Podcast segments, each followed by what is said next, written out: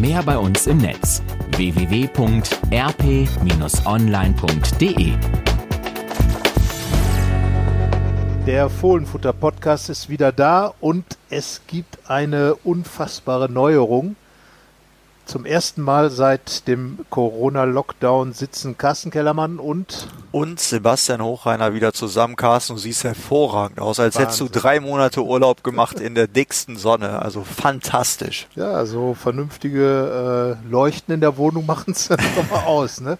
Ja, auch du, äh, du, du hast ja zwischendurch mal angedeutet, dass du äh, irgendwie dich verändert hättest. Nein, er hat immer noch seine Adidas Trainingsjacke und sieht immer noch sportlich frisch aus. Und äh, ja, wir haben auch noch zwei Fußballspiele frisch gesehen. Insgesamt sind, äh, ich muss mal im Ausrechnen, sechs Tore gefallen. Vier davon, drei davon hat Borussia erzielt. Aber drei vier davon, zählten für Borussia. Vier zählten für Borussia und zwei der FC Bayern. Womit wir auch gleich beim ersten Spiel wären. 1 zu 2 beim neuen deutschen Meister seit Dienstag, beim FC Bayern München. Am Samstag äh, ein Spiel, wo ich sage, da war viel mehr drin. Da war viel mehr drin als diese Niederlage. Gladbach hat richtig gut gespielt über weite Teile des Spiels und sich dann selber das Leben schwer gemacht. Da muss man halt sagen, das zweite Mal hintereinander hat sich Gladbach so ein bisschen selbst ein Beinchen gestellt. Vorher in Freiburg war das ja nicht anders. Es ist ja immer so, wenn man in ein Spiel gegen die Bayern geht, dann sagt man, man hat nur eine Chance, wenn die Bayern nicht ihren besten Tag haben und man selbst schon sehr gut spielt. Und das war so ein Tag, an dem die Bayern definitiv nicht ihren besten Tag hatten, äh, rein personell. Die Borussen, die haben dann auch im Nachgang gerne nochmal betont, dass auch bei ihnen personelle Probleme bestanden haben, aber ich glaube, die bei Bayern waren einfach noch größer und äh, noch eklatanter, vielleicht gar nicht in der Menge, sondern einfach so, wer da gefehlt hat, das ist dann halt nochmal eine Stufe höher als die Spieler, die bei Borussia gefehlt haben. Ähm, aber das will man gar nicht aufwiegen. Es war halt so, dass Borussia an dem Tag durchaus eine Chance hatte, was daran lag, dass Bayern die Chance gegeben hat, weil sie sich auch mehr zurückgezogen haben als sonst, gar nicht so diesen dominanten Fußball gespielt haben, weil sie halt auch gar nicht die Kräfte dazu hatten, wie sie hinterher gesagt haben. Und Borussia eben einen ganz guten Tag gehabt hatte, nur wie in Freiburg haben sie die Chancen nicht gemacht und dann ähm, war es eine Unaufmerksamkeit oder zwei Unaufmerksamkeiten, die dafür gesorgt haben, dass am Ende wieder null Punkte heraussprang. Das erste Mal in dieser Saison. Ja, und damit war Borussia dann zum zweiten Mal seit dem siebten Spieltag auf Platz 5 abgerutscht. Leverkusen holte auch nur einen Punkt auf Schalke. Ähm, und ja, damit ist natürlich äh, die Situation so, dass Leverkusen einen Punkt vor ist, wenn alles normal läuft. Jetzt, da wir den Podcast aufnehmen, liegt Gladbach wieder auf Platz 4, denn 3 zu 0 gewonnen gegen den VfL Wolfsburg. Zu dem Spiel sagen wir später noch mehr. Aber äh, Leverkusen hat eben an diesem Spieltag, an dem die Gladbacher in München verpasst haben, einen Punkt zu holen, einen Punkt auf Schalke geholt und ist damit zunächst mal im Vorteil. Aber ähm, wie gesagt, die Gladbacher haben halt eine Antwort gegeben gegen den VfL Wolfsburg. 3 zu 0 gewonnen und äh, da sind wir uns, glaube ich, einig. Es war vielleicht nicht das attraktivste, aber das beste Gladbacher Spiel dieser Saison, wenn man das Gesamtpaket sich anschaut. Ja, es war tatsächlich äh, kein Feuerwerk, aber es war so, was äh, Kontrolle angeht und Dominanz, glaube ich, war es echt so Number One in dieser Saison. Also man hatte wirklich nie das Gefühl, dass Wolfsburg dem Ganzen noch gefährlich werden könnte auch wenn Wolfsburg relativ häufig den Ball hatte, war das immer nur in ungefährlichen ähm, Gegenden und der Strafraum der Borussen war komplett dicht. Es gab nur ein paar Fernschüsse, sonst gar nichts. Selbst bei Standards, die ja vorher eine kleine Schwachstelle der Gladbacher waren, ist ja gar nichts passiert.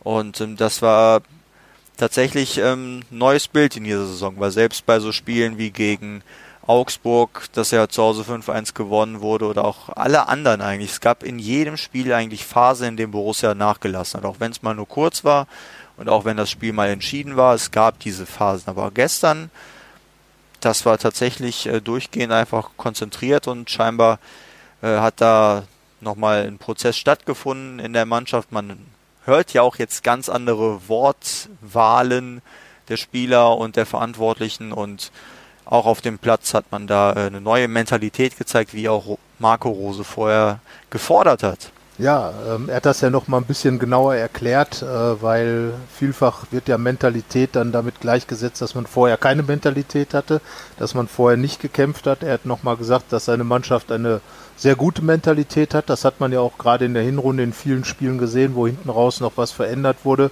Ähm, er meinte ganz einfach, dass es jetzt wirklich darum gehen muss, noch näher zusammenzurücken und wirklich alles dafür getan werden muss als Mannschaft, um einfach Ergebnisse zu machen. Und das war ja genau das, was in den beiden Spielen, äh, wie du es auch schon gesagt hast, in Freiburg und in München gefehlt hat. Die Spiele waren gut, Gladbach war eigentlich die bessere Mannschaft über weite Teile und hat sich dann durch einfache Fehler selbst rausgebracht aus den Spielen und eben keine Punkte geholt. Und ähm, genau das wollte eben Rose jetzt einfordern, diese Siegermentalität. Einfach jetzt alles dafür zu tun, alles reinzuschmeißen, das Spiel zu gewinnen und äh, sowohl vorne wie hinten auch die komplette Konzentration zu haben. Das ist ja immer das Ding, wo wir schon auch nach dem Frankfurt-Spiel, das 3 zu 1 gewonnen wurde, gesagt haben, ja, aber man macht dann halt diese Tore nicht. Jonas Hofmann ist dann das äh, gute Beispiel, auf den kommen wir dann ja gleich auch noch mit im Zusammenhang mit Wolfsburg, der gegen Frankfurt dieses unglaubliche Chance vergeben hat. Und jetzt gegen Wolfsburg war er halt der, der die beiden ersten Tore macht, der eiskalt vor dem Tor ist, das Ding reinsteckt und äh, damit natürlich den Gladbacher Sieg auf den Weg bringt. Und das sind genau diese Situationen, wo wahrscheinlich so ein Spieler auch auf den richtigen Weg kommt. Verschießt er die Dinger, steht es weiter 0 zu 0, Wolfsburg immer gefährlich bei Standards, dann kann so ein Spiel auch mal in eine ganz andere Richtung laufen und äh, deswegen war es einfach wichtig, da die Szenen zu nutzen und es waren ja im Prinzip die ersten beiden Torschüsse, die Gladbach abgegeben hat, also extreme Effektivität. Falsch hätte ja auch laufen können, dass Hofmann wieder im Abseits steht, weil so war es ja bei den Bayern eigentlich fast genau das gleiche Tor. Kurzer Antritt von Embolo, Pass durchgesteckt und dann auch von links reingestaltet und dann von rechts ins linke Eck und sogar Kuhn Castells hat sich genauso bewegt wie Manuel Neuer. Nur der Unterschied war eben, äh, Jonas Hofmann war diesmal nicht im Abseits und deswegen lief es eben so gut und du bringst ja hier gern schon mal die Statistik Expected Goals rein, wenn ich dann anfange mit dem Kopf zu schütteln. ähm, aber zumindest hat diese Statistik gestern mal gezeigt oder war ein Spiegelbild des Spiels, denn ich glaube 1,6 zu 0,4 hätte das Spiel dann ausgehen sollen. Und äh, das zeigt einfach nochmal, wie effektiv Borussia an diesem Tag tatsächlich mal wieder gewesen ist und wie harmlos Wolfsburg, weil Gladbach es einfach nicht zugelassen hat. Und nochmal, um zu zeigen, warum ich Expected Goals so schwachsinnig finde, auch wenn es jetzt in dem Fall okay ist. Das zweite Tor von Jonas Hofmann, der ja dann frei vor dem Tor stand, aus sieben Metern ungefähr ins lange Eck geschoben hat, was jetzt nicht wirklich kompliziert aussieht hat äh, Expected Goals 0,25. Das heißt also, jede, jedes vierte Mal wird eine solche Chance verwertet. Und das würde ich jetzt eher nicht so unterschreiben. Ich glaube, das war schon wahrscheinlicher als 1 zu 4. Gut, die Frage ist, wie gut sind die Stürmer wirklich? Das kann natürlich auch sein, also, ja. Ich meine, man hat ja schon äh, Chancen nicht nutzen sehen oder man hat Spieler schon Chancen nicht nutzen sehen. Vielleicht ist diese 0,25 an Jonas Hofmann angepasst, weil er ja auch gerne mal als Chancentod bezeichnet genau. wird. Und möglicherweise ist es genau das. Er hat ja viele solche Situationen gehabt, wo er dann wirklich alleine vor dem Tor aufgetaucht ist. Auch gegen Wolfsburg in der zweiten Halbzeit, als er wirklich sehr freistehend zum Schuss kam und den Ball dann vorbei jagte am Tor. Also ja, also ich glaube schon, dass, dass diese Statistiken haben ja irgendeinen Hintergrund, aber entscheidend ist ja, dass die Expected Goals Statistik äh, genau wiedergespiegelt hat, wie wir das Spiel auch wahrgenommen haben während es zum Beispiel gegen Freiburg oder in Freiburg und München anders war. Da hatte Gladbach auch Vorteile in dieser Statistik, hat aber letzten Endes äh, nichts daraus gemacht. Gerade in Freiburg ähm, in der ersten Halbzeit auch wirklich gute Chancen vergeben. Und gerade diese Effektivität war es dann eben, die gefehlt hat. Jetzt war sie da. Auch Lars Stindl, der, der sein Tor gemacht hat, äh, sehr sicher abgeschlossen nach der Vorlage von äh, Ibrahima Traoré und damit dann letztendlich auch dafür gesorgt, dass das Spiel entschieden war. Und man darf ja nicht vergessen, ein klares 3 zu 0 ist natürlich auch gut für die Torbilanz, denn ähm, die kann am Ende auch entscheidend sein. Je nachdem, wie die letzten Spiele laufen. Gladbach ist da doch relativ deutlich mit sieben Toren im Plus gegenüber Leverkusen. Stand, wie gesagt, ähm, Mittwochnachmittag. Äh, Leverkusen Spiel gegen den ersten FC Köln steht noch aus. Ja, und von daher muss man sagen, ähm, haben die Borussen in dem Wolfsburg-Spiel richtig was für das Thema Champions League getan und ähm, Du hast es schon gesagt, ja, sie haben sich jetzt wirklich alle zusammen dazu bekannt, dass sie auch in diese hinein wollen. Das ist ja in Gladbach nicht ganz so, äh, so logisch, dass das so kommt. Und man hatte so ein bisschen das Gefühl, dass Marco Rose schon lange genau dieses Thema auf der Pfanne hatte, zu sagen, ja, wir wollen das schaffen, wir müssen es auch schaffen. Und ähm, auch Spieler, wir haben ja mit Oskar Wendt das Interview gemacht, er war gefühlt der Erste, der das offen ausgesprochen hat. Ja, ich will in die Champions League. Und eigentlich ist das ja gar nichts, was man sagen muss. Wenn man spielt und man ist, man ist da oben dabei, was will man dann sonst? Also ich glaube generell muss man mal mit so einem Mythos brechen. Zumindest glaube ich, können wir davon, können wir das für uns behaupten, wenn Borussia jetzt am Anfang der Saison sagen würde, unser Ziel ist, in die, in die Champions League zu kommen und es am Ende nicht funktioniert, dann glaube ich nicht, dass alle dann groß darauf rumprügeln würden, dass sie ja gesagt hätten, wir wollen die Champions League und dann schaffen sie es nicht, was weiß ich, Großmäuler oder können sich nicht einschätzen, wie auch immer. Ich glaube, sowas würde gar nicht groß stattfinden. Deswegen weiß ich nicht, warum man sich dann immer so sehr weigert, weil ich glaube, da steckt dann irgendwie äh, Respekt davor, auch, dass man härter angepackt wird, dass man kritisiert wird und das möchte man auch verhindern.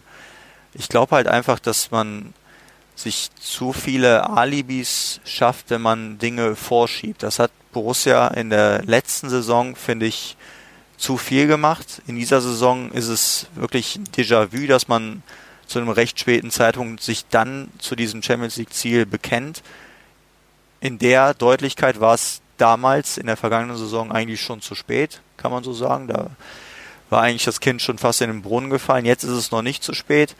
Ähm, aber man hatte vorher auch nicht das Gefühl, dass äh, Borussia sich dem Ganzen ähm, mehr oder weniger wehrlos ergeben wird. Zum, es war jetzt natürlich in der vergangenen Saison nicht wehrlos, aber man hatte irgendwie nicht so das Gefühl, dass man 100% für die Champions League geben würde. Das ist jetzt ein bisschen anders. Da ist jetzt auch die Herangehensweise besser gewesen, aber ich, dieses Problem mit der Kommunikation, das finde ich ein bisschen äh, seltsam und halt auch ein Problem, das es einfach nicht geben muss, weil äh, am Ende entstehen die ganzen Nachfragen ja nur. Das wöchentliche, was es mit der Champions League entsteht, ja nur, weil man da so ein bisschen drum rumdruckst und sich dagegen wehrt. Und bei Borussia ist es halt, dieses große Kompliment kann man machen, dass es sehr offensichtlich war über diese gesamte Saison, dass es am Ende um die Champions League gehen wird. Und wenn man dieses Ziel doch vor Augen hat, dann kann das auch ruhig das Ziel sein. Und wir alle wissen, dass trotzdem Borussia nicht Champions League mäßig bestückt ist, was Geld angeht. Dass es da andere Mannschaften gibt, die einfach äh, bessere Möglichkeiten haben. Aber wenn man sportlich derart gut performt, dann äh, darf man das auch ruhig erreichen wollen. Zumal es ja auch so ist, dass es in der vergangenen Saison äh, 18, 19 ja eigentlich schon genauso war. Borussia hat ja auch um die Champions League mitgespielt, war genau. kein einziges Mal schlechter als Platz 6 in der gesamten Saison und äh, hat eigentlich auch bis zum letzten Spieltag wirklich um diesen Platz 4 mitgespielt. So, und das ist halt dann der nächste Entwicklungsschritt, der gemacht wurde nach den beiden Jahren, in denen Europa verpasst wurde, als man bis zum Ende um, um die Europapokalplätze mitgespielt hat, dann knapp gescheitert ist, ist es jetzt so, dass man jetzt zwei Jahre hintereinander um die Champions League Plätze sehr, sehr konkret mitspielt, teilweise sogar mit äh, als möglicher Meisterschaftskandidat gehandelt wird, auch zum zweiten Jahr in Folge und auch in der Rückrunde der jeweiligen Saison. Das heißt also auch da Parallelen. Und da denke ich, ähm, hat es mir eigentlich ganz gut gefallen, was Julian Nagelsmann gesagt hat. Er hat gesagt, klar, man kann dann Ziele ausgeben und dann kann man das aber in einer Saison auch modifizieren, wenn man merkt, dass sich gewisse Dinge in eine Richtung entwickeln. Bei Borussia war der Ansatz, wir wollen internationalen Platz bekommen den wir vergangene Saison hatten. Als Fünfter hat man natürlich mehr dieses Ziel als das Thema Einstelligkeit.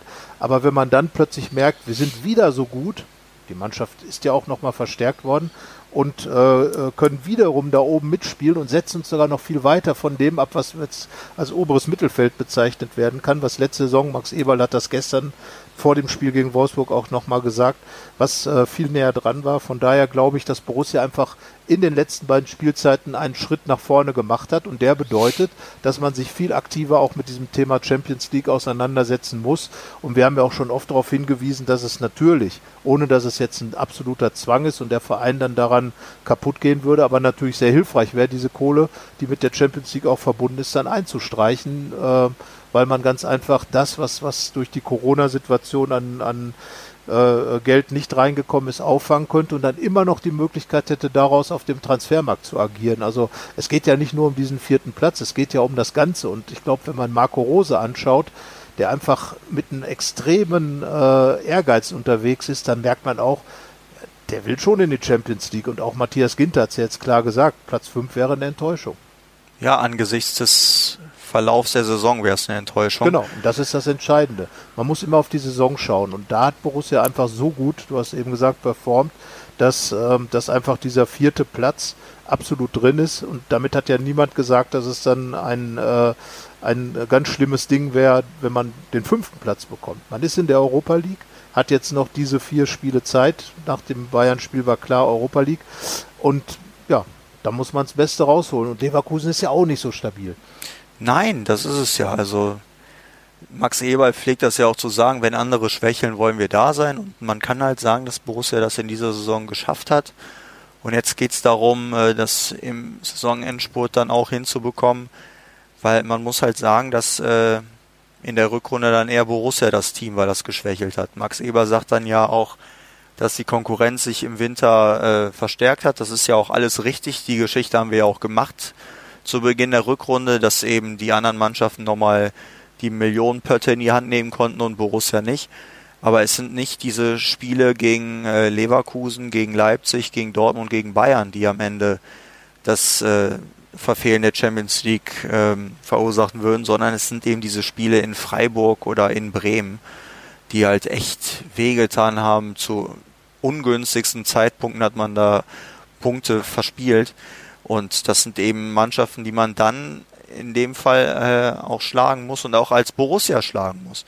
Und ich habe das ja gerade schon mal gesagt, man hat immer so ein bisschen das Gefühl, dass ähm, Borussia sich ein bisschen falsch behandelt zu fühlen scheint, ähm, dass man irgendwie vergisst, wo Borussia herkommt. Aber es ist ja nicht so. Ich glaube, äh, wir beide wissen ganz genau, wo Borussia herkommt, wie die jüngste Geschichte ist, mit welchen Mitteln da was erreicht wird. Und das äh, nimmt denen auch keiner. Und das Lob wird immer sein, nur man darf halt Kritik äußern. Nur in dieser Kritik ist es doch auch schön für Borussia, wenn da diese positiven Worte mit drin einfließen und das wird sich ja auch nicht ändern, auch wenn es am Ende nicht die Champions League sein wird. Ja, zumal es ja auch so ist, äh, dass äh, man hier ganz eindeutig auf ganz hohem Niveau kritisiert und, und da werden natürlich dann auch, ähm, sagen wir mal, die, die, die Kleinigkeiten äh, immer kleiner, die dann entscheiden. So, und, und das sind dann eben Spiele wie in Bremen oder in, in Freiburg, wo man dann sagt, okay, ein, ein einziger Punkt in Freiburg hätte die Sache schon ganz anders dargestellt. Man wäre jetzt oben auf mit Leverkusen und vor, vorausgesetzt Leverkusen gewinnt eben das Spiel äh, gegen den ersten FC Köln. Aber ähm, das ist es eben. Natürlich, du hast eben gesagt, die Topspiele äh, sind nicht entscheidend. Die hat Gladbach natürlich in der Rückrunde, ich muss eben durchgehen, ich glaube alle ver verloren, bis Nur auf Leipzig, Leipzig einen Punkt geholt aber gefühlt äh, drei Punkte ver verloren durch die ganze Geschichte, wie das Spiel wiederum gelaufen ist. Also man war in den Top-Spielen weitgehend nah dran und hätte einfach mehr rausholen können. So, und äh, das ist dann einfach das, was in der vergangenen Saison auch schon so war in der Rückrunde. Und ähm, ja, da weiß man, wo man dran anpacken kann. Ich glaube, das hat Marco Rose auch gesehen. Man, man spürt schon immer in diesen Spielen, dass er da einfach auch so ein bisschen sich seine Gedanken macht und äh, auch während des Spiels eben guckt, was, äh, wo kann man, wo kann man die Mannschaft noch verstärken. Das wird dann eben der Ansatz für die neue Saison sein. Es wurde ja auch immer gesagt, das Projekt hat jetzt begonnen und das ist ja auch nun mal Fakt. Aber es wurde ja auch nicht bei Null begonnen. Das darf man ja auch nicht vergessen. Die Mannschaft war in der vergangenen Saison Fünfter und hat lange um die Champions League mitgespielt. Das ist die Basis, auf der begonnen wurde. Es wurde ein neuer Fußballstil äh, in die Mannschaft reingebracht, der aber auch schon irgendwo hinterlegt war. Die Mannschaft hat ja nicht immer nur äh, äh Ballbesitzfußball gespielt. Wurde ja auch schon mal Attacke gemacht und alles. Rosa hat das verfeinert. Rosa hat die Spieler dazu auch äh, dann aufgebaut, wie Brell Embolo zum Beispiel oder auch Marcus Thuram oder Rami Benzebaini. Und ähm, der Schritt ist ganz klar gemacht worden. Borussia ist jetzt zum zweiten Mal hintereinander ein Champions League-Kandidat. Ganz, ganz konkret. Und das ist einfach der Punkt, wo man steht. Und wenn man ein Champions League-Kandidat ist, wo will man dann hin? In die Champions League. Und deswegen, zwei Spiele sind noch. Und äh, ja, die Frage ist ja jetzt, man spielt gegen die abgestiegenen Paderborner und man spielt gegen Hertha BSC, wo doch jetzt so ein bisschen die Luft raus zu sein scheint nach dem Trainerwechsel zu Bruno Labbadia. Das heißt also, ja, eigentlich, eigentlich muss man sechs Punkte holen. Also nicht nur eigentlich, also man muss sechs Punkte holen, um dann eben dieses Ziel möglichst weit vor Augen zu haben. Die Sache ist natürlich, Gladbach hat es jetzt nicht mehr in der eigenen Hand. Also wenn Leverkusen dreimal gewinnt, dann können sie sich auf den Kopf stellen und jedes Spiel 13-0 von mir aus gewinnen und dreimal, äh, zweimal neue Rekorde aufstellen. Dann wird es nicht reichen.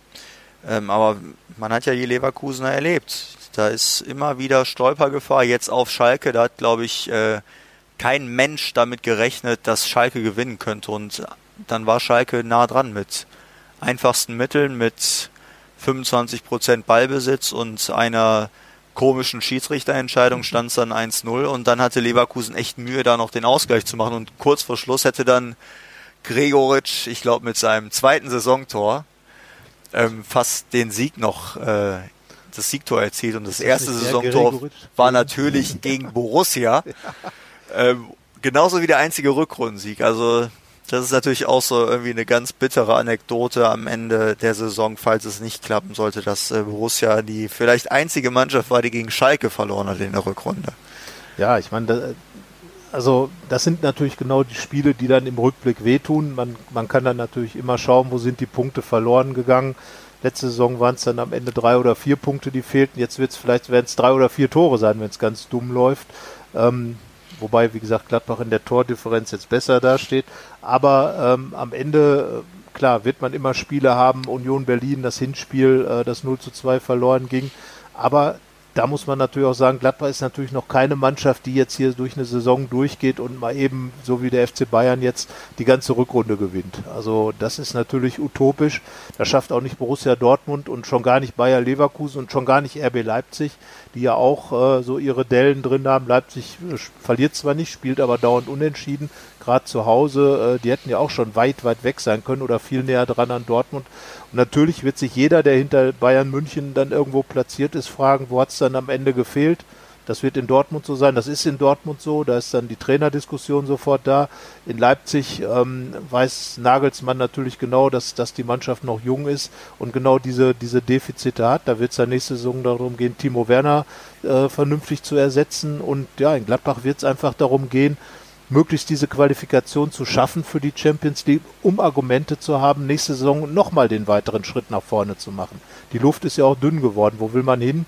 Wenn man jetzt schon um äh, die Champions League mitspielt, mehr geht ja kein, eigentlich nicht in Deutschland, wenn man sich die Dominanz der Bayern anguckt, an der selbst Borussia Dortmund scheitert und ähm, ich glaube, dieser dritte Platz, den Borussia vor fünf Jahren, 2015 erreicht hat, das war schon, das war schon mehr als eine Meisterschaft für Gladbach und äh, Deswegen, darum sind diese beiden letzten Spiele, finde ich, extrem wichtig und ähm, der Eindruck, den man gegen Wolfsburg erreicht hat, wird sein, äh, dass Borussia diese beiden Spiele auch gewinnen wird. Und ich glaube sogar, dass sie was für die Tordifferenz tun werden. Auch wenn Markus Thuram und äh, Alassane Player nicht mehr dabei sind. Aber es sind jetzt andere reingesprungen, wie Lars Stindl, wie Jonas Hofmann. Und da ist noch eine, noch eine Menge drin für Gladbach. Und dann kann man jetzt tatsächlich nur Daumen drücken. Dann musst du dich aber jetzt auch mal festlegen. Schaffen sie es oder nicht? Ich habe immer gesagt, äh, in den letzten Monaten, es wird Platz 4 und dabei bleibe ich auch. Weil ich glaube, dass Bayer Leverkusen genau wie Gladbach nicht diese Stabilität hat. Leverkusen spielt noch bei Hertha BSC. Das ist das Auswärtsspiel und äh, Gladbach genau. spielt bei Paderborn. Und äh, ich glaube, dass beide Mannschaften ihre Heimspiele gewinnen werden und äh, sich letztlich am 33. Spieltag äh, die Geschichte zugunsten der Gladbacher drehen wird. Also du sagst, Hertha verliert gegen Borussia, weil er die Luft raus ist, aber Hertha gewinnt zu Hause gegen Leverkusen. da ist die Luft wieder drin. Da ist die Luft wieder drin, ja. Wer weiß. Aber Gladbach sollte ja seine Heimspiele gewinnen. Es ist ja ein Heimspiel und ein Auswärtsspiel. Ja, aber davon sollten wir uns vielleicht lösen, ob irgendwas ein Heimspiel ist oder nicht ja, in Borussia. aktuellen Zeiten. Also es ist, es ist schwierig, aber ich sage trotzdem, Gladbach wird am Ende mit aufgrund der Torbilanz ja, ich tue mich total schwer. Also ich habe irgendwie habe ich ja so die Befürchtung, dass Leverkusen zwar noch strauchelt, aber Borussia dann auch noch mal. So. Kannst du dir das vorstellen? also bei allem Respekt Vielleicht vor holt, Paderborn. vielleicht holt Hertha ja in dieser Saison tatsächlich zwei Unentschieden am letzten Spieltag. Eben zuerst gegen Leverkusen und dann äh, gegen Borussia. Also Das wäre das wär schon, das wäre schon Was Hertha angeht, äh, hat man ja als Borussia auch noch eine wirklich riesengroße offene Rechnung. Wenn ich an die letzte Saison denke, als äh, Hertha ja im Hinspiel die erste Mannschaft war, die das 4-4, äh, das 4-3-3, das neue 4-3-3 entschlüsselt hat. Da ist Hertha dafür verantwortlich gewesen, eigentlich, Genau. dass es am Ende nicht für die Genau, Champions League gereicht null hat. Punkte gewesen und 2 zu 7 Tore, glaube ich. Äh, das dann natürlich da in Berlin verloren, dann äh, das bittere äh, 0 zu äh, 0 zu 3 zu Hause hier nach dem großartigen Sieg auf Schalke, als genau dieses Thema Gladbach kann eventuell geheimer Meisterschaftskandidat sein, aufkam, als Borussia dieses äh, unfassbare Tor mit über 60 Pässen in Folge gespielt hat und so weiter. Alle gesagt haben, das sind ganz große Siege, neun Punkte nach, nach dem Rückrundenstart und dann kam Hertha. Dann kam Kalu, inzwischen in Ungnade gefallen in der gesamten Bundesliga und äh, schossen 1 zu 0 und plötzlich war alles weg. Dann rannte Hertha irgendwie Gladbach von dann, gewann 3 zu 0, sogar verdient, wie das Spiel gelaufen ist. Dann gab es das 0 zu 3 gegen Wolfsburg. Dadurch ist irgendwie alles so aus den Fugen geraten. Und ja, wie gesagt, Hertha BSC, äh, da hat Gladbach noch eine Rechnung offen und wenn ich Marco Rose wäre, würde ich den Herrschaften Spielern einfach diese beiden Spiele zeigen und das, was da passiert ist und das, was dann am nächsten Tag in den Zeitungen und Gazetten stand und dann kann man nur gewinnen. Oder besser nicht zeigen, je nachdem. Also vielleicht einfach das Wolfsburg-Spiel nochmal zeigen. Also nicht das Wolfsburg-Spiel aus der vergangenen Saison, 0 sondern das 3. von gestern. Ja, da hat es geklappt, das umzudrehen. Und da glaube ich auch, dass das gegen Hertha so sein wird. Und wie gesagt, ich glaube, dass Hertha BSC, ähm, gut, jetzt kann man natürlich sagen, im Olympiastadion sind sie nie zu Hause richtig und jetzt sind noch nicht mal Zuschauer da. Also, aber ähm, ja, wie gesagt, auf Schalke war es für Leverkusen auch sehr schwierig und ich glaube nicht, dass Hertha jetzt alles herschenken wird. Dafür würde ich mal Bruno Labbadia dann auch äh, als jemand nehmen, der, der da nochmal ein anderes Feuer reinbringen will, auch mit Blick auf die, auf die nächste Saison. Und Hertha wird auch nicht in Gladbach hier antreten und sagen, pff, egal, sondern die wollen hier schon was holen. Ich glaube nur, dass Gladbach stark genug sein wird, das abzufedern.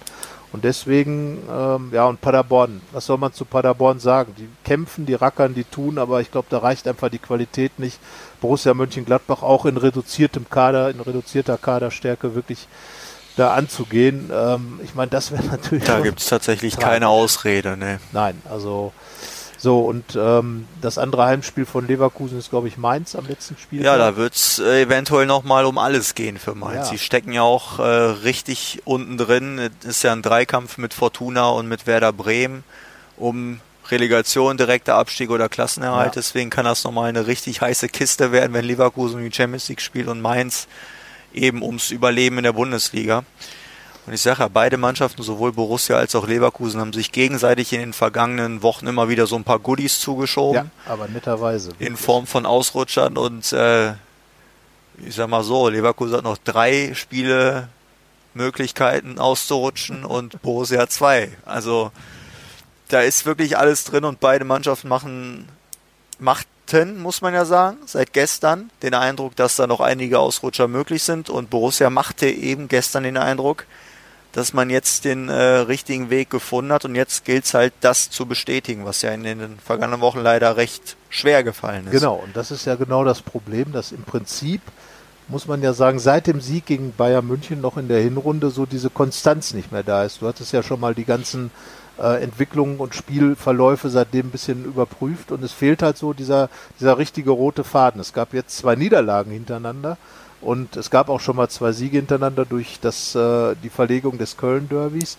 Aber ähm, am Ende ist es so, dass es immer so diese, diese, dieser richtige Flow nicht zustande gekommen ist. Und das ähnelt dann schon so ein bisschen auch der vergangenen Rückrunde, wo allerdings die Ergebnisse dann noch schlechter waren. Also Gladbach hat es jetzt geschafft, auf hohem Niveau nicht im Flow zu sein und äh, eben nicht eine richtige Serie von Niederlagen zu kassieren wie da.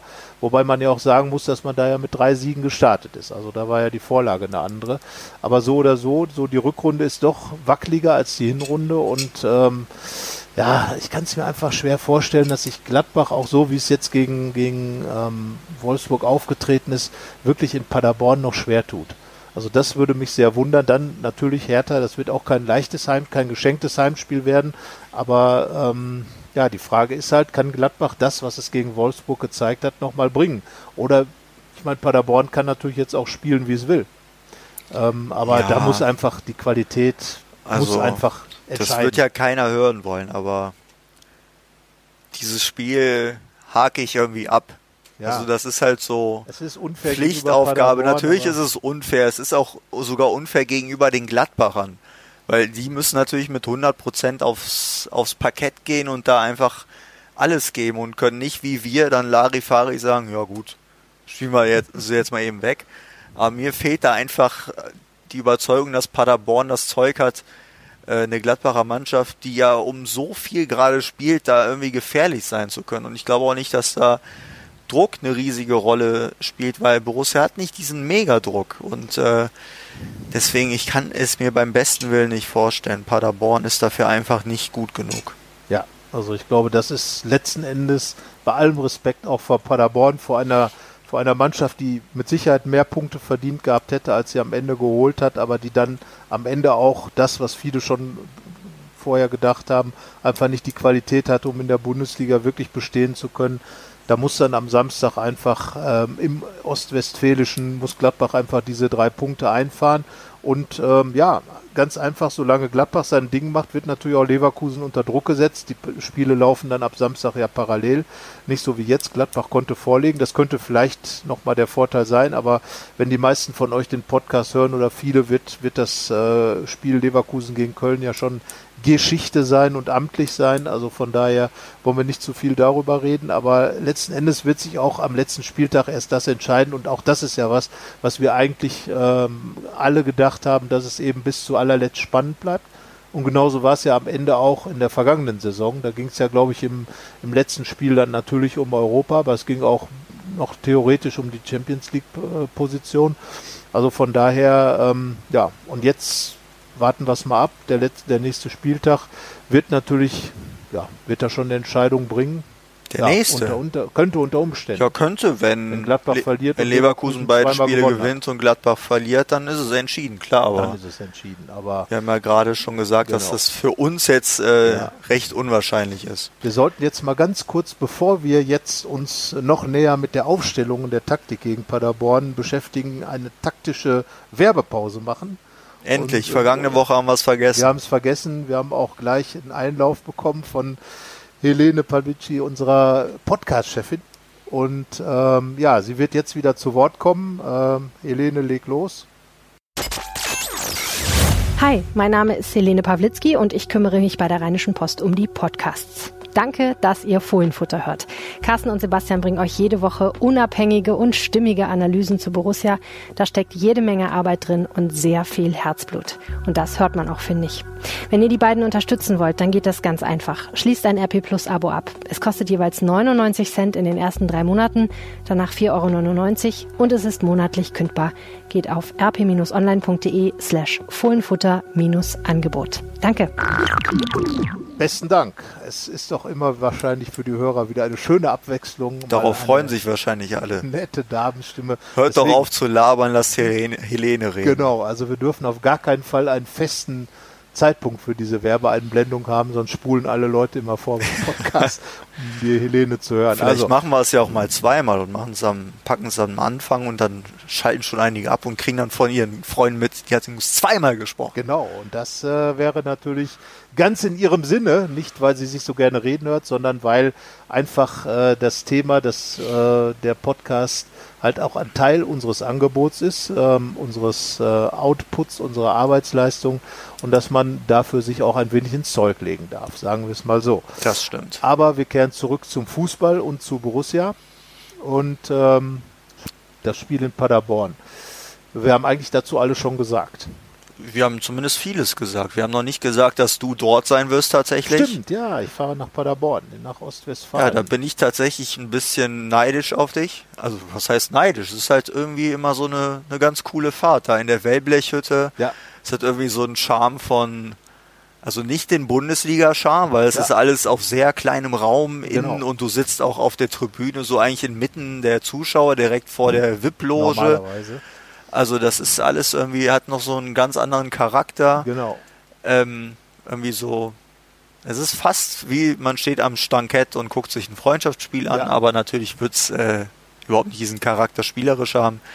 Deswegen äh, freut mich für dich auf jeden Fall, dass du die Tour nach Paderborn angehen Ja, darfst. wir hatten uns ein bisschen aufgeteilt. Äh, wir waren ja in Freiburg und München nicht dabei und äh, du warst in Frankfurt beim Restart damals ähm, dabei gewesen und ähm, wir hatten halt gesagt, wir fahren auch nach Paderborn.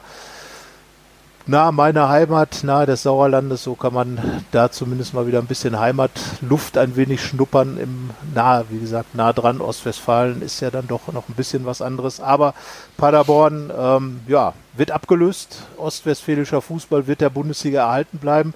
Arminia Bielefeld ist aufgestiegen, finde ich klasse. Die Alm Ja. auch noch so eine alte, cool. alteingesessene Stadionbude und äh, sicherlich äh, hoffen wir natürlich drauf, dass in der nächsten Saison wir dann äh, da auch in Zweierbesetzung hinfahren können, wenn dann dort gekickt wird und äh, ja, wie gesagt, schön, dass Arminia Bielefeld wieder hoch ist. Ist auch ein Verein, der schon oft in der Bundesliga war. Der, Warst du da Gladbach- eigentlich mal seit dem Stadionumbau?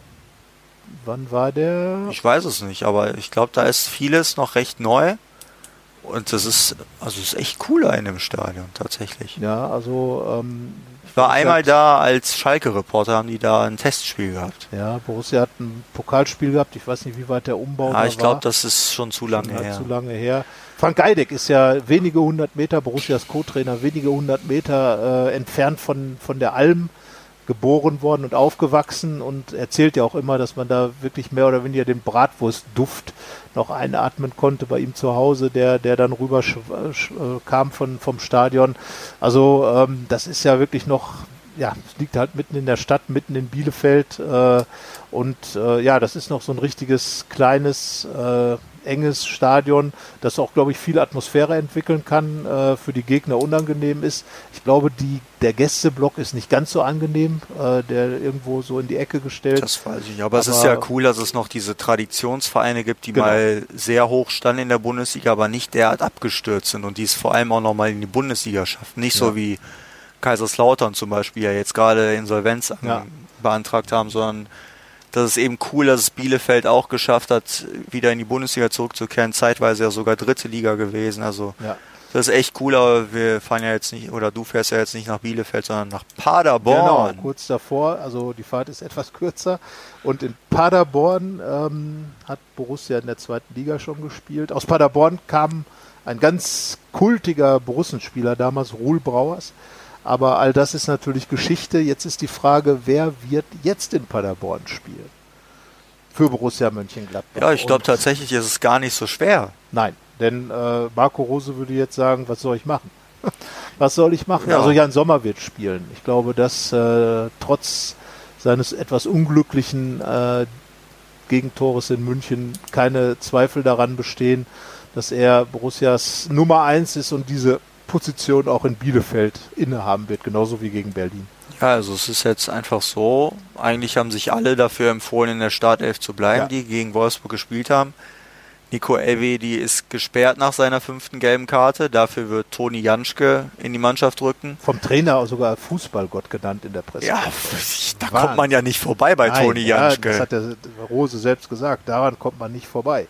Jetzt ist ja die Frage, Rami, Rami Benzebaini kehrt zurück. Ja, ich glaube, das ist keine Frage. Also Oskar Wendt hat das sehr manierlich gemacht Ja. gegen Wolfsburg, aber das ist halt einfach mittlerweile ein Qualitätsunterschied. Ja. Und es ist ja auch ein Spiel, in dem es Viel sehr geht. offensivlastig sein Ja. wird und da ist Rami Benzebaini, man muss ja nur auf die Scorerzahlen gucken, klar der bessere Mann. Und nochmal zu Toni Janschke. Natürlich ist es nicht schön für Nico Elvedi, dass er jetzt die fünfte gelbe Karte bekommt, aber ich finde das schon sehr erfreulich für Toni Janschke, dass er in so einem wichtigen Spiel nochmal ran darf, weil Ja.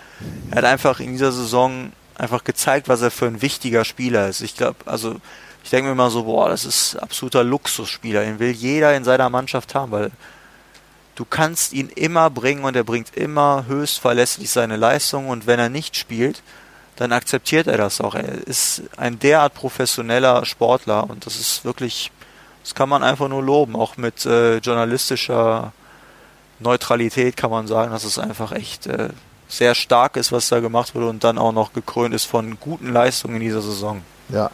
Und äh, bei ihm kommt ja noch dazu, dass er ja quasi ein Urborusse ist. Er ist seit 2006 äh, Gladbacher, ist im Internat groß geworden, ist ein Eigengewächs und repräsentiert natürlich dann auch diesen ganzen Gladbacher Ansatz. Ähm, genau wie Patrick Herrmann und äh, Toni Janschke ist auf jeden Fall ähm, einer, der glaube ich auch ein extrem hohes Ansehen in der Mannschaft hat und äh, glaube ich auch noch Kassenwart ist. Ja also eben, bei dem müssen sich ja alle einschleimen, ist ja klar. Von daher äh, erklärt sich das natürlich von selber. Ähm, Alassane Plea wird sicherlich auch einen guten Draht zu ihm haben nach den gelb-roten Karten. Also da kann ich mir schon vorstellen, dass Janschke da auch mal die Hände schön aufgehalten haben wird und ein bisschen was in die Kasse reingeholt hat. Nein, aber generell, äh, es ist wirklich Wahnsinn, wie er immer im Spiel sofort drin ist, äh, auch nach langer Pause. Wir hatten eben über Ruhl Brauers gesprochen, der war ähnlich, äh, den konntest du im Prinzip nachts wecken, er hat hingestellt und jeden Kopfball gewonnen, so ist es bei Toni Janschke auch und äh, ja, das ist einer, der hat wirklich die, die Raute im Herzen, würde ich mal sagen, genau wie Patrick Herrmann und äh, solche, solche Typen Typen brauchst du in der Mannschaft. Gerade wenn du ein Club bist wie Gladbach, der noch sehr bodenständig geblieben ist bei dem ganzen Wirbel, der in der Bundesliga besteht. Und wenn du dann Spieler hast, die einfach so lange im Verein sind, die einfach für alles stehen, was du da, was du sein willst, äh, die auch für den Erfolg stehen, weil ja beide im Prinzip in dieser Erfolgsphase, in der Aufschwungphase reingekommen sind. Also klasse Typ und ich glaube, dass äh, Marco Rose einfach sich auch freut, wenn er ihn aufstellen kann, weil er ihm dann einfach einen Gefallen tun kann. Wenn Nico ja. Elvidi da ist, ist es schwierig, dann muss er immer auf Dreierkette umstellen. Und äh, so hat er die Möglichkeit, Janschke reinzubringen und weiß genau, da wird nichts passieren. Deswegen Sommer, Benzebaini, Janschke, Ginter und dann natürlich große Überraschung Stefan Leiner Stefan rechts. Leiner, ja.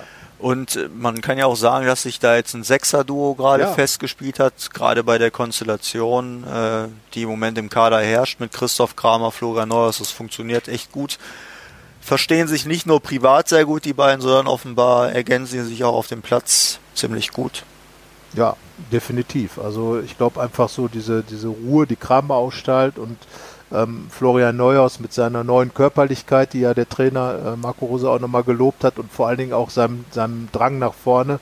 Das ist schon klasse, wie er sich entwickelt hat. Ist für mich wirklich einer der ganz großen Gewinner der Rückrunde, weil er einfach diesen Riesenschritt gemacht hat. Äh, hat wir haben ganz früh mit ihm ein Interview gemacht in der Rückrunde und er hat gesagt, ich will präsenter werden in der Mannschaft, ich will mehr diese Führungsrolle übernehmen und da muss ich mal sagen, Chapeau, das ist ihm gelungen. Er hat jetzt auch äh, Tore geschossen, war immer da, wenn, wenn Gefahr erzeugt werden musste, hat aber auch total seriös diese Rolle hinten angenommen, zusammen mit Chris Kramer und vorher auch mit, Flo, mit, mit Jonas Hofmann, ähm, der jetzt ja nach vorne gehen muss aus bekannten Verletzungsgründen.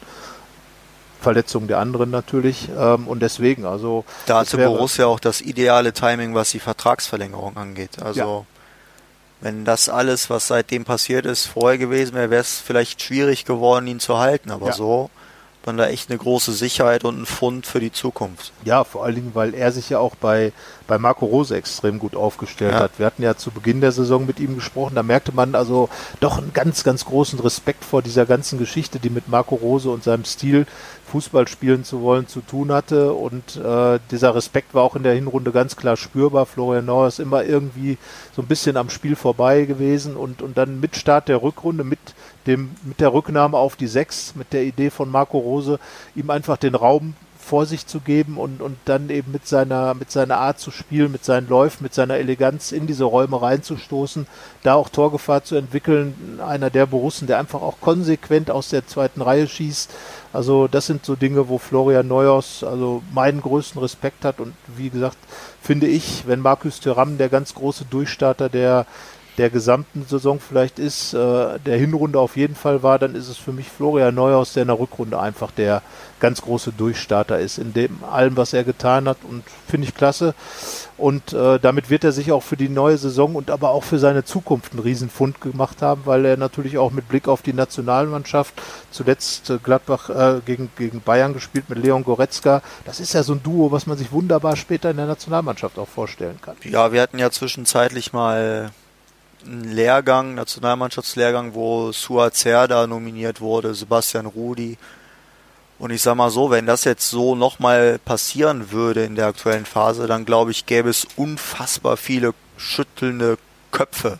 Ja. Also das würde so, glaube ich, jetzt heute nicht mehr stattfinden. Da hat äh, Florian Neuhaus seinen Konkurrenten gegenüber schon äh, einen riesigen Schritt voraus mittlerweile. Das ist, wie du sagst, echt gut geworden. Das Einzige, was ihm vielleicht noch ein bisschen abhanden kommt, ist, äh, sind mehr Scorer-Punkte. Da geht, glaube ich, noch einiges. Ja. Aber man sagt ja auch immer Schritt für Schritt und das ist echt äh, eine gute Entwicklung, die er genommen hat. Und das kann man ja auch über Jonas Hofmann sagen, der ja in der Rückrunde, äh, Hinrunde noch zu den eher enttäuschenderen Figuren gehört, aber, aber jetzt auch lange verletzt noch. ja klar, lange verletzt, ähm, aber jetzt echt gut drauf ist, jetzt ja sogar seinen Torabschluss gehen gezeigt hat beim bei seinem Doppelpack und der wird dann ganz sicherlich auch in Paderborn spielen.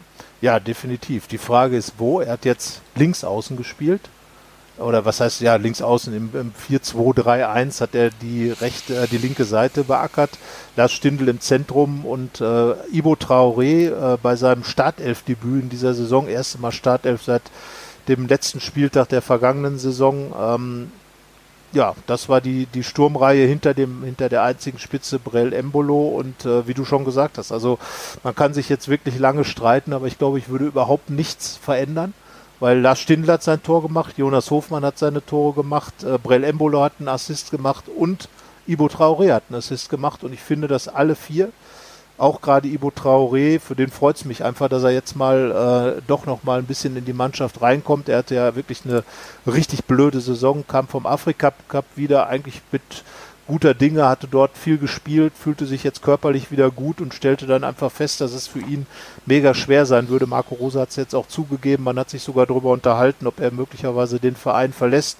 Traoré hat ja noch Vertrag bis 2021 und äh, ja, er ist geblieben, hat dann als Typ, glaube ich, unglaublich große Dienste der Mannschaft erwiesen, weil er eben Marcus Thuram und auch Mamadou Ducouré und auch Alassane Plea immer dabei gehabt hat in seiner French Connection ähm, klar, man kann immer dann über, über äh, Grüppchen in der Gruppe reden, aber ich glaube, dass einfach diese, diese Gruppe so positiv ist und auch genau wegen Ibo Traoré so positiv ist, dass das der Mannschaft viel gebracht hat, dass die Spieler vorangekommen sind. Jetzt hat er aber auch mal sportlich eine Rolle spielen dürfen und ähm, hat das dann auch genutzt. Fand ich, war okay, das Spiel ist ja schwer, wenn man spielt wie er, wird man immer mal mit seinen Dribblings hängen bleiben und wird man immer ein gewisses Risiko drin haben. Aber er hat das Tor dann vorbereitet von Lars Stindl und ich glaube, den Applaus, den man dann hörte, als er ausgewechselt wurde von den wenigen Leuten, die im Stadion waren, die haben auch gezeigt, dass, dass man ihm das wirklich in der Mannschaft gegönnt hat. Unheimlich viele Parallelen einfach zur vergangenen Saison, wo ja Ibo Traoré auch ja. eine recht untergeordnete Rolle gespielt hat und dann vorletzter Spieltag oder drittletzter Spieltag kam er dann wieder zum Einsatz. Genau, das war ja damals gegen Hoffenheim das Heimspiel wo eigentlich zur Halbzeit alles danach aussah, dass es äh, ein Desaster wird.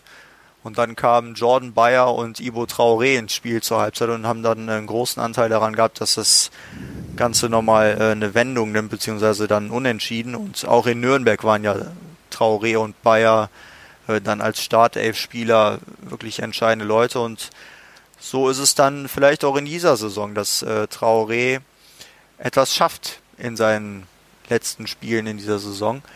Und äh, dass er vielleicht dann tatsächlich auch äh, ein Faktor dafür sein kann, dass Borussia am Ende die Champions League ähm, erreicht, wovon du ja überzeugt bist und wo ich noch immer einfach unschlüssig bin, weil beide Mannschaften zu wundertütig waren in den ja. vergangenen Wochen. Aber jetzt müssen wir ja noch tippen. Wir tippen, also Paderborn gegen Borussia Mönchengladbach 0 zu 4. Ja, das klingt jetzt natürlich wirklich von uns beiden sehr, ja. wie soll ich sagen? Ich meine, ja gut, aber man muss ja sagen, wir sind ja tatsächlich zur Objektivität verdammt als Reporter und äh, also jetzt. Also ich will meinem, meinem Tipp will ich nochmal vorausschicken, dass ich auch das, was der SC Paderborn in der Saison gemacht hat, sehr, sehr cool finde. Weil es ist halt offensichtlich, dass der Kader kein Bundesliga Niveau hat in der Breite, aber sie sind sich ihrer Linie treu geblieben und haben das so durchgezogen. Es gibt so viele, in Anführungsstrichen, kleine Mannschaften, die aufsteigen und sich dann ein Jahr lang hinten reinstellen mit Mann und Maus und dann auch absteigen. Aber Paderborn hat das wirklich mit sehr viel Stil gemacht, wie ich finde. Und das waren halt dann auch Spiele, die Spaß gemacht haben, wenn man sie sich angesehen hat. Und ich glaube, so ist es einfach viel sympathischer abzusteigen, auch wenn das Ergebnis natürlich äh, nicht schön ist. Aber ich glaube auch, dass sie es nicht geschafft hätten, wenn sie sich einfach hinten reingestellt hätten und äh, destruktiven Fußball gespielt hätten. Aber dazu ganz kurz, dass Steffen Baumgart, der Trainer, natürlich auch äh, tatsächlich als Typ die Liga bereichert hat. ja, ich warte ja noch immer auf das Doppelinterview Steffen Baumgart und Max Eberl und da soll mal jemand mitschreiben. die Schnellsprecher unter sich. Nein, aber ach so, äh, was er von sich gegeben hat und auch da ganz klar immer die Linie gehabt, äh, eigentlich auch immer sehr offensiv mit allem umgegangen und äh, bis zum allerletzten Spieltag, also fast länger als manch einer seine Ziele, äh, also er hat sein Ziel nie korrigiert, sondern hat immer gesagt, wir können es schaffen bis, bis jetzt, bis, bis zu dem 0 zu 1 bei Union Berlin, wo es dann eben vorbei war. Und äh, das muss man natürlich sagen, der wird den SC Paderborn am Samstag nochmal richtig heiß machen. Also äh, Klar, das ja. 4 zu 0, was ich gerade getippt habe, dein Tipp steht ja noch aus, ähm, das wird mit Borussia sich mit Sicherheit nicht im Vorbeigehen erspielen können. Das glaube ich nicht. Aber ich wollte eigentlich 5-0 sagen. Ja, 5-0, 4-0, Hauptsache Hat man gewonnen. das verstanden? Ich habe extra ein bisschen genuschelt. Ja, ja. Ja, also ich meine, Who knows? das Spiel gegen Dortmund. Es ist, es ist einfach. Bei Paderborn ist halt die Wahrscheinlichkeit auch da, dass die Mannschaft einfach einbricht. Ja. Also so wie Dortmund, du hast es ja angesprochen, da stand es ja auch lange unentschieden. Ja, Und am Ende war es dann 6-0. Ja. Und das war ein 6-0, das innerhalb von einer halben Stunde ja. entstanden ist. Und das, das wird dann am Ende äh, auch genau mein, äh, meine Idee sein, dass dann hinten raus nochmal zwei Tore oder drei vielleicht sogar fallen und äh, Borussia das dann auch äh, klar macht. Ja, und das bedeutet, dass Leverkusen eigentlich gucken muss, dass es diesen einen Punkt verteidigt, weil über die Tordifferenz werden sie es nicht mehr regeln können. Nee, das stimmt. Also von daher äh, Spannung. Und das sei jetzt auch nochmal ganz klar gesagt. Es gibt ja viele Leute, die ständig sagen, ja, die Bundesliga ist langweilig, weil der FC Bayern Meister wird und alles. Das ist doch totaler Quatsch. Ich meine, wenn wirklich bis zum letzten Spieltag noch die wichtigste Entscheidung der gesamten Saison, natürlich jenseits der Meisterschaft und des Abstiegs, die Champions League Entscheidung noch aussteht, Und die im Im- Abstieg steht ja auch die aus. im Abstieg steht noch aus und natürlich auch die Europa League. Das ist ja auch noch nicht entschieden. Also sind noch im Prinzip bis auf die Meisterschaft alle Dinge offen, die entscheidend sind. Und ähm, deswegen, also ich finde die Saison richtig spannend. Ich finde gerade jetzt auch äh, seit dem Restart sind noch mal viele, viele Dinge reingekommen, die äh, die, die Saison noch mal ein bisschen verändert haben. Und ähm, ja, und wenn es halt eben Mannschaften sind, die ein bisschen wackelig sind, äh, so wie Gladbach und Leverkusen, ja, dann macht das auch Spannung. Das ist dann einfach so. Ich sehe das, ich sehe das komplett ähnlich. Ich gucke uns gerade nochmal hier in unser, in unser Postfach fohlenfutter.rponline.de. Ich muss sagen, unsere Hörer sind ganz schön schreibfaul geworden. Da ist nichts drin. Ich weiß Wahnsinn. nicht, Kein entweder mehr, informieren wir so gut, dass keiner Fragen hat oder Anregungen. Oder, man traut sich nicht. Oder nee, ich glaube, das war die Erklärung. Fertig. Ja. nee, aber wenn ihr irgendwas habt, Anregungen, Fragen, euch beteiligen wollt, schreibt gerne an fohlenfutter.rp-online.de. Wenn Fragen kamen, haben wir auch immer gezeigt, dass wir alle beantworten Ja. in diesem Rahmen hier. Deswegen macht das gerne. Und äh, da gibt's ja jetzt dann die nächste Chance für nächste Woche Mittwoch. Wahrscheinlich Mittwoch äh, werden wir dann wieder uns zu Wort melden. Ja. Und schauen wir mal, wie es dann tabellarisch aussieht. Denn bis dahin hat ja Leverkusen zweimal gespielt, weil wir haben jetzt Mittwochnachmittag fünf, 15 Uhr. Punkt 3. Genau. Und äh, Punkt 3 ist der perfekte Zeitpunkt, um hier jetzt Schluss zu machen an dieser Stelle. Adieu. Ein sportverbundenes Wochenende Ja. wünsche ich diesmal, sonst sagst du es immer. Genau. Also, So. viel Spaß beim Kicken gucken. Bis nächste Woche. Tschö. Tschüss. Rheinische Post Podcasts. Fohlenfutter, der Podcast für Fans von Borussia Mönchengladbach.